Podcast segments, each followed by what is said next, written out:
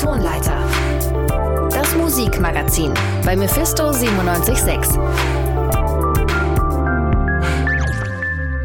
Das ist der Auftakt von eurer zweiten Tour, wenn ich das richtig ja. sehe. Äh, bist du sehr aufgeregt? Bin sehr gespannt und ich freue mich total, dass es jetzt losgeht. Ich bin auch aufgeregt, weil es eine ziemlich äh, große Tour ist und wir viele Konzerte hintereinander spielen ohne Pause. Das ist neu für uns. Also auch aufgeregt, ja. Habt ihr irgendwas seit der letzten Tour dazugelernt, wie ihr das Ganze so angeht? Ich glaube schon, ja. Also wir haben einfach Erfahrung gesammelt, sind vielleicht auch ein bisschen professioneller geworden und sind irgendwie musikalisch auch weiter zusammengewachsen. Aber so ganz kann ich das ja jetzt noch nicht beurteilen, weil die Tour erst losgeht. Also in zehn Tagen kann ich die Frage vielleicht noch mal besser beantworten. Habt ihr irgendwelche Routinen oder irgendwelche Tourrituale oder irgendein, weiß ich nicht, Tour-Snack oder irgendwas, was ihr, was ihr immer zusammen macht? Mm, ich überlege. Kurz bevor es losgeht, äh, nehmen wir uns alle in den Arm und, und stoßen zusammen an und dann geht es irgendwie los. Das ist so ja, genau. Also wir haben auch äh, bei der letzten Tour zumindest, das war jetzt auch wieder Thema, hatten wir so einen so Intro-Sound halt irgendwie. Äh, irgendwie so ein Sound äh, spielt von der leeren Bühne und dann geht's halt los. Kennt man irgendwie bei manchen Konzerten.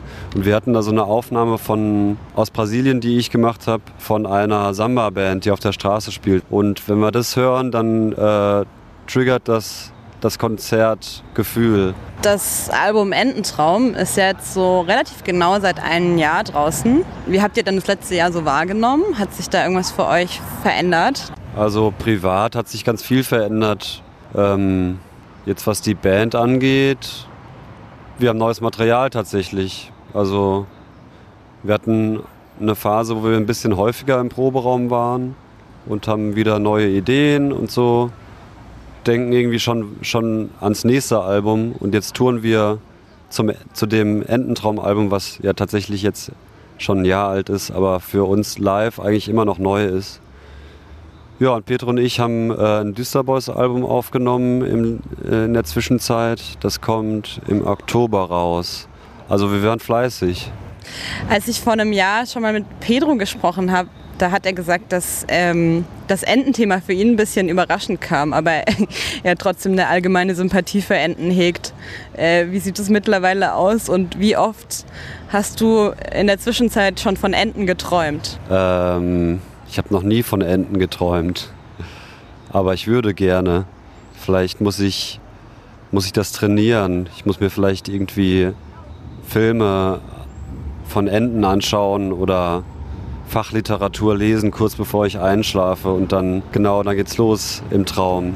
Du hast ja zusammen mit Pedro äh, die, eure andere Band, die Düsseldorf Düsterboys. Wenn ihr Songs schreibt, schreibt ihr die von vornherein für die eine oder für die andere Band oder entscheidet ihr das irgendwann im Prozess? Also bisher war es immer relativ früh klar, für welche Band eine Songidee taugt. Es gibt Ausnahmefälle, wo das nicht so einfach ist oder wo wir auch Songs mit beiden Bands spielen. Also genau, es gibt glaube ich zwei Songs vor allem, die wir mit beiden Bands spielen. Das eine ist Tür, das andere ist Kneipe. Und in zwei sehr unterschiedlichen Versionen. Ja, also in dem Fall ist es irgendwie interessant, dass es da so Überschneidungen gibt und wie unterschiedlich ein Song sein kann, je nach Band. Aber eigentlich ist es recht früh klar, dass, dass es zur einen oder zur anderen Band passt.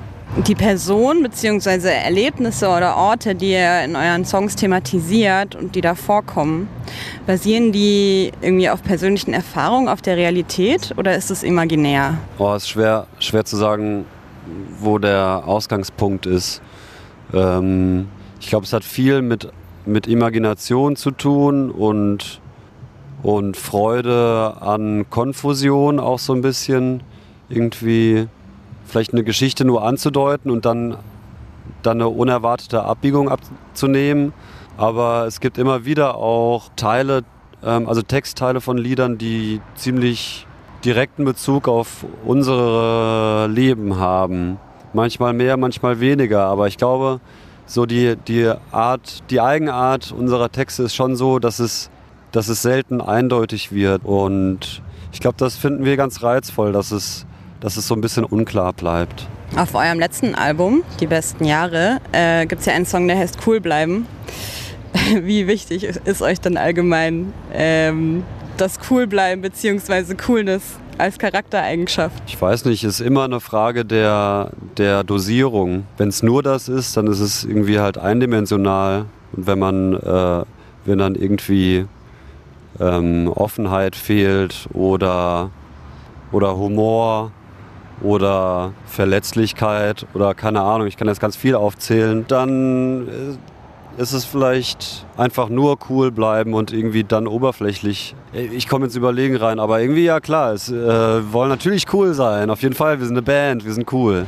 Hast du einen Song, auf den du dich am allermeisten freust, den jetzt live zu spielen vom, vom neuen Album? Also es gibt ein paar Songs, auf die ich mich freue und wo ich aber gleichzeitig auch ein bisschen aufgeregt bin, weil das sind Songs, die wir bisher noch nie live gespielt haben.